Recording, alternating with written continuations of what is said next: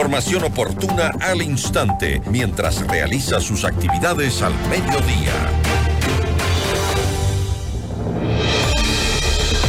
Bueno, como ya lo conocemos, eh, con el decreto ejecutivo 111, el presidente Daniel Novoa declaró como terroristas a 22 grupos delincuenciales y ordenó a las Fuerzas Armadas realizar operaciones militares en su contra. ¿Cuál es el alcance de este decreto? La entrevista a la carta, en diálogo directo con los protagonistas de los hechos. Está con nosotros Michelle Sarmiento, ella es abogada constitucionalista. Abogada, ¿cómo está? Muy buenas tardes, gracias por estar aquí. Buenas tardes, Gisela. Muchas gracias a usted por la invitación. Atenta a sus preguntas. Muchísimas gracias. Legalmente, ¿qué implica la declaratoria de conflicto armado interno? Sí, aquí quisiera partir desde un punto muy importante y es que aunque en los últimos años hemos normalizado, se ha normalizado vivir en estados de excepción, hay que entender que esta medida se trata de una situación extraordinaria que hace una pausa al sistema jurídico ordinario y le otorga facultades extraordinarias al presidente. Eh, y en ese sentido, no es que hay dos decretos o dos estados de excepción, sino que el decreto número 111 le modifica el decreto 110 adicionando una causal y una medida adicional. Ya, y es esta, em, ¿cree usted con lo que estamos viviendo ahora? Em, una realidad parecida, por ejemplo, al, al conflicto que tenía Colombia con las FARC? ¿Se puede medir igual?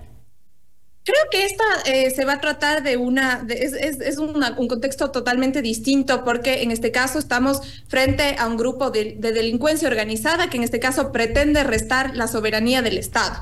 Y esta justamente es una de las justificaciones que el presidente Daniel Novoa evidencia en el decreto enviado eh, y eh, justifica, lo justifica eh, a, través del el uso de armamento bélico, lo cual hace pensar que en este caso deja de ser también un, un tema de delincuencia común y lo estamos ya dentro de otro nivel de conflicto. Y en ese sentido son las justificaciones que hace el presidente para decretar esta nueva causal de, estado de excepción. Pero si bien los hechos eh, que todos visualizamos por la eh, eh, por medio de comunicación en vivo fueron atroces, fueron terribles, ¿existía la garantía constitucional para la para la aplicación de este decreto? A ver, eh, yo creo que obviamente, eh, ¿cómo es el procedimiento? En este caso, el presidente envía el decreto a la Corte Constitucional y aquí la Corte Constitucional puede o declarar inconstitucional el decreto, puede modular el decreto o a su vez declararlo inconstitucional.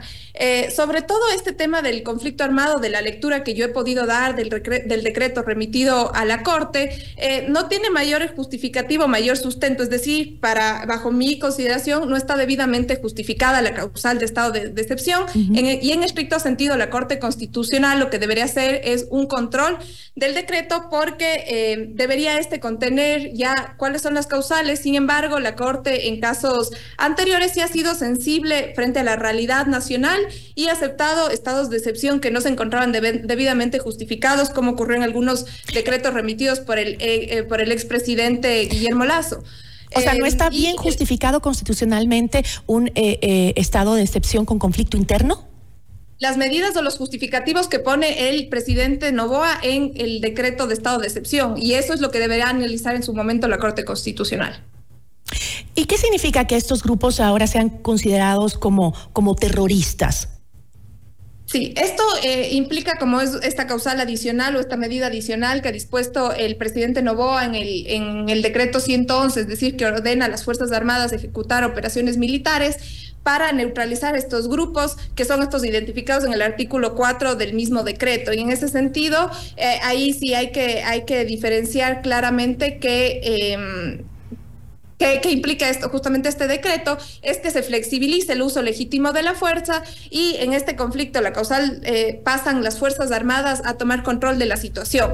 Es decir, en el, en el, en el primer decreto, en el 110, por grave conmoción interna, eh, simplemente las Fuerzas Armadas pasan a ser complementarias de la fuerza, pero con eh, esta causal de conflicto armado interno, las Fuerzas Armadas ya no son, son simplemente complementarias a la policía, sino que pasan a tomar eh, todo el control. Y aquí se tiene que hacer efectivamente esta mesa de guerra que lo lidera el jefe del Comando Conjunto de las Fuerzas Armadas junto para, con el presidente y se toman las decisiones. Eh, que, requieran en cuanto al frente a las situaciones que se están dando. Pero, doctora, en el caso de la declaratoria de, de, declararlos o considerarlos terroristas a estos grupos e identificarlos en una lista, ¿no era ya eh, lo que se había hecho antes? ¿No, ¿No estaban considerados como terroristas desde abril de, de 2023? ¿Cuál es el cambio?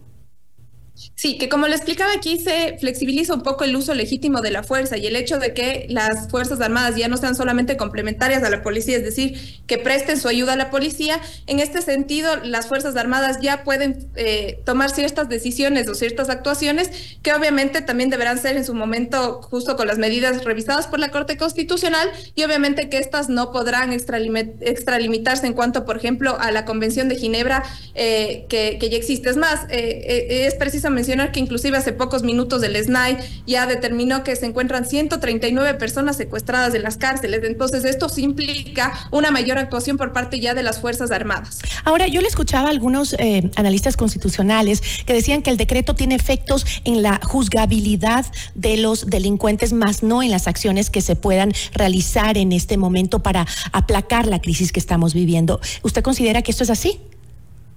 Yo creo que sí hay ciertos límites que establece el mismo Código Orgánico Integral Penal a cuáles son los delitos eh, considerados, cómo se, cómo se deben juzgar en cuanto al, derecho humanitario, pero sin embargo sí se deben, se debe tomar en cuenta que aquí también los, los jueces de anticorrupción también eh, juegan un papel primordial, puesto que son ellos los que deberán en muchos de los casos ser quienes se atrevan a juzgar eh, esto, este tipo de delitos.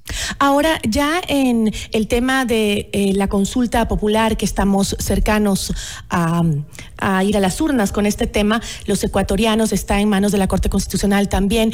Eh, y estas nueve preguntas que se van a implementar, hablaba yo también con un constitucionalista que me decía que eh, eh, realmente em, las preguntas no están bien sustentadas como para que pase el filtro de la Corte Constitucional. ¿Cómo las ve usted? Sí, aquí creo que hay que diferenciar las 11 primeras preguntas de las planteadas versus las nueve preguntas que tengo entendido que el día de hoy han sido ya remitidas pese al comunicado que hizo la Corte Constitucional el día de ayer y se dice que hoy ya han sido formalmente ingresadas a través eh, de por ventanilla virtual. Y em, las 11 primeras preguntas aquí sí hay que hacer una diferencia porque em, son de orden plebiscitario, esto es decir, que constituyen eh, ideas para legislar, más no son textos eh, concretos de reformas legales.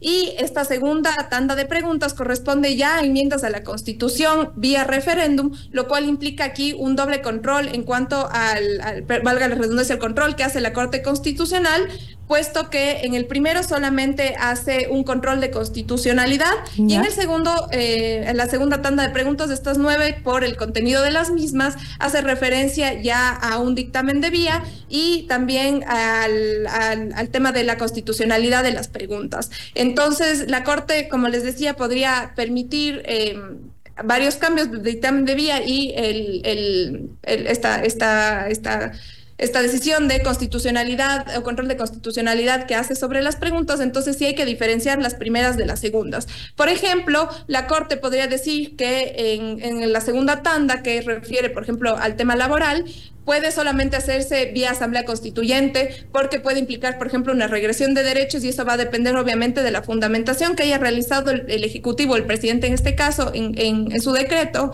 eh, perdón, en su, en su envío de consulta popular y va a depender, como le digo, para que en este segundo control, que es el dictamen de constitucionalidad, pase o no. Y en mi criterio, en cuanto a esa pregunta, el contrato por horas sí implica también derechos a trabajar de muchas personas. Entonces, sí debe haber una ponderación en cuanto a que no exista regresión de derechos y eh, es importante también que se haga un análisis de cada una de las preguntas enviadas en esta segunda tanda. Bueno, ese es un tema que tendremos que eh, analizar más a fondo cada una de las nuevas preguntas que se acaban de mandar a la Corte Constitucional. yo le agradezco muchísimo, doctora, por habernos acompañado. A usted muchas gracias por la invitación, quedo a las órdenes. Una buena tarde, nos acompañó Michelle Sarmiento, abogada constitucionalista.